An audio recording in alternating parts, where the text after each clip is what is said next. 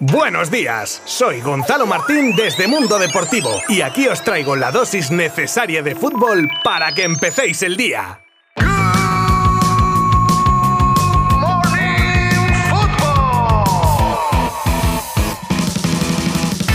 Muy buenas a todos.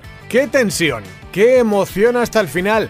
¡Qué dudas! ¡Qué berrinches! ¡Y qué alegría con el partido de la Roja de ayer! Analizaremos el encuentro con las palabras del seleccionador nacional al que escucharemos en nada. Pero también os contaré una nueva desgracia en forma de lesión en el Barça, el sustituto ideal de Busquets. Según García Pimienta, una vuelta esperada en el Real Madrid, el por qué un Titi no fichó por el Rennes y os desvelaré el secreto mejor guardado de Erling Haaland. Todo desde ahora y durante los próximos minutos. Os habla Gonzalo Martín desde Mundo Deportivo. Bienvenidos a este nuevo episodio episodio de Good Morning Football de jueves 28 de septiembre.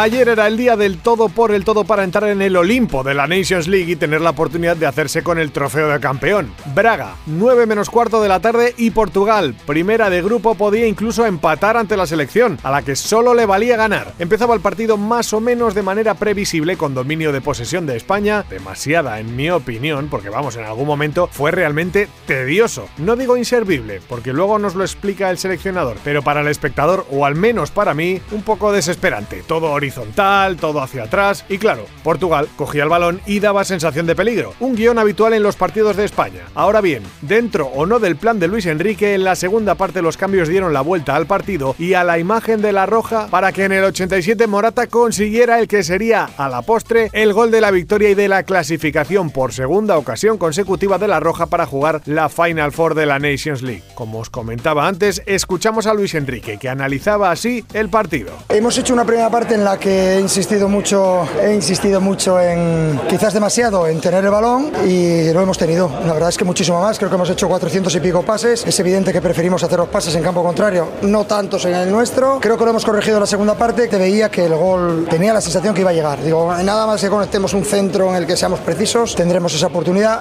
Es una alegría muy grande, repetimos Final Four y nada, a disfrutar. Precisamente en cuanto a los cambios le preguntaban si habían sido determinantes los minutos de Nico Williams y contestaba esto. Los de Nico Williams, los de, los de Jeremy, los de Rodri, los de Busi, los de Pedri, los de Gaby. Esto es un equipo, no se ganan con 11. Los puntas nos hacen un trabajo bestial. Los minutos de Ferran, de Pablo, de Álvaro, para poder encontrar cansados a los laterales rivales, necesitas que los eh, que jugaron primero como Ferran y Pablo hagan su trabajo, lo han hecho. Esto es un equipo y la alegría es eh, muy grande para todos. Vamos con el penúltimo sonido en el que salía el tema del Mundial y respondía tajante, así ya tenía la lista más o menos clara para la cita de Qatar. Pues no, la verdad es que no, porque sabes lo que pasa, va variando continuamente. No nos olvidamos de muchos que nos han acompañado que ahora no están, ojalá estén todos. Será difícil para mí, pero ese es el trabajo del entrenador. Y para terminar con la roja, el seleccionador respondía con su contundencia e ironía habitual a cómo vivía las dudas que se tenían acerca de su equipo.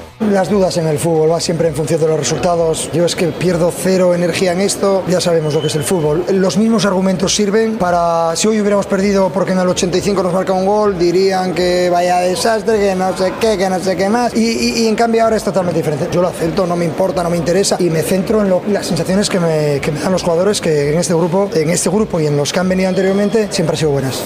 Lo que está ocurriendo en el Barça con las lesiones en este periodo de parón por selecciones, la verdad es que ha alcanzado nivel de chiste. De Jong, Memphis, Koundé, Araujo, Dembélé tocado y ahora cuando ya parecía frenada la escabechina, Bellerín se suma a las bajas tocado tras sentir un pinchazo ayer en la pierna izquierda y es seria duda para el partido ante el Mallorca. Y encima Sergi Roberto, el único lateral derecho que podría ocupar esa posición, no está al 100%. Se viene improvisación defensiva a modo de, pues no sé, tres centrales o reconvertir a Valde a la derecha, por ejemplo, o bien echar un vistazo al filial, quién sabe. Pero vamos, que la mala suerte se ha cebado con los azulgranas, no cabe duda.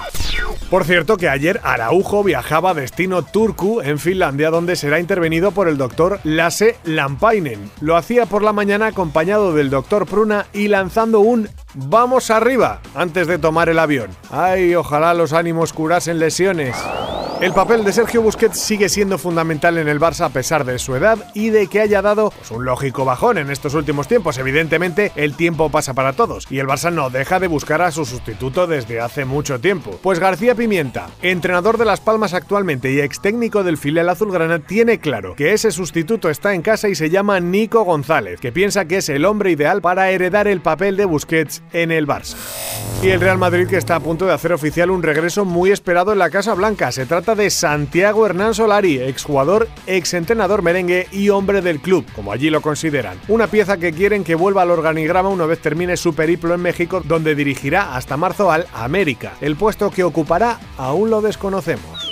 Bruno Genesio, entrenador del Rennes, ha contado en una entrevista cómo es que se terminó frustrando el fichaje de un tití por su equipo para acabar yéndose al Leche. Por cierto, con el que aún no ha debutado. El que pudo ser su entrenador reconoce que había dudas sobre el estado físico y creían que no podría volver a su mejor nivel.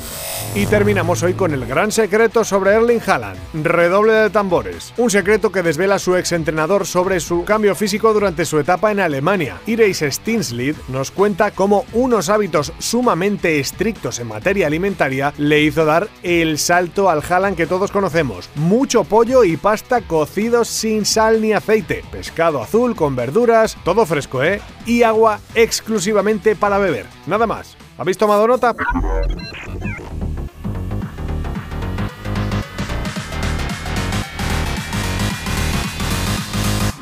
Terminamos aquí este nuevo episodio de Good Morning Football y os doy las gracias de corazón por haber estado conmigo estos minutillos. Ya sabéis que mañana volveremos con más cositas interesantes. Abrazo virtual.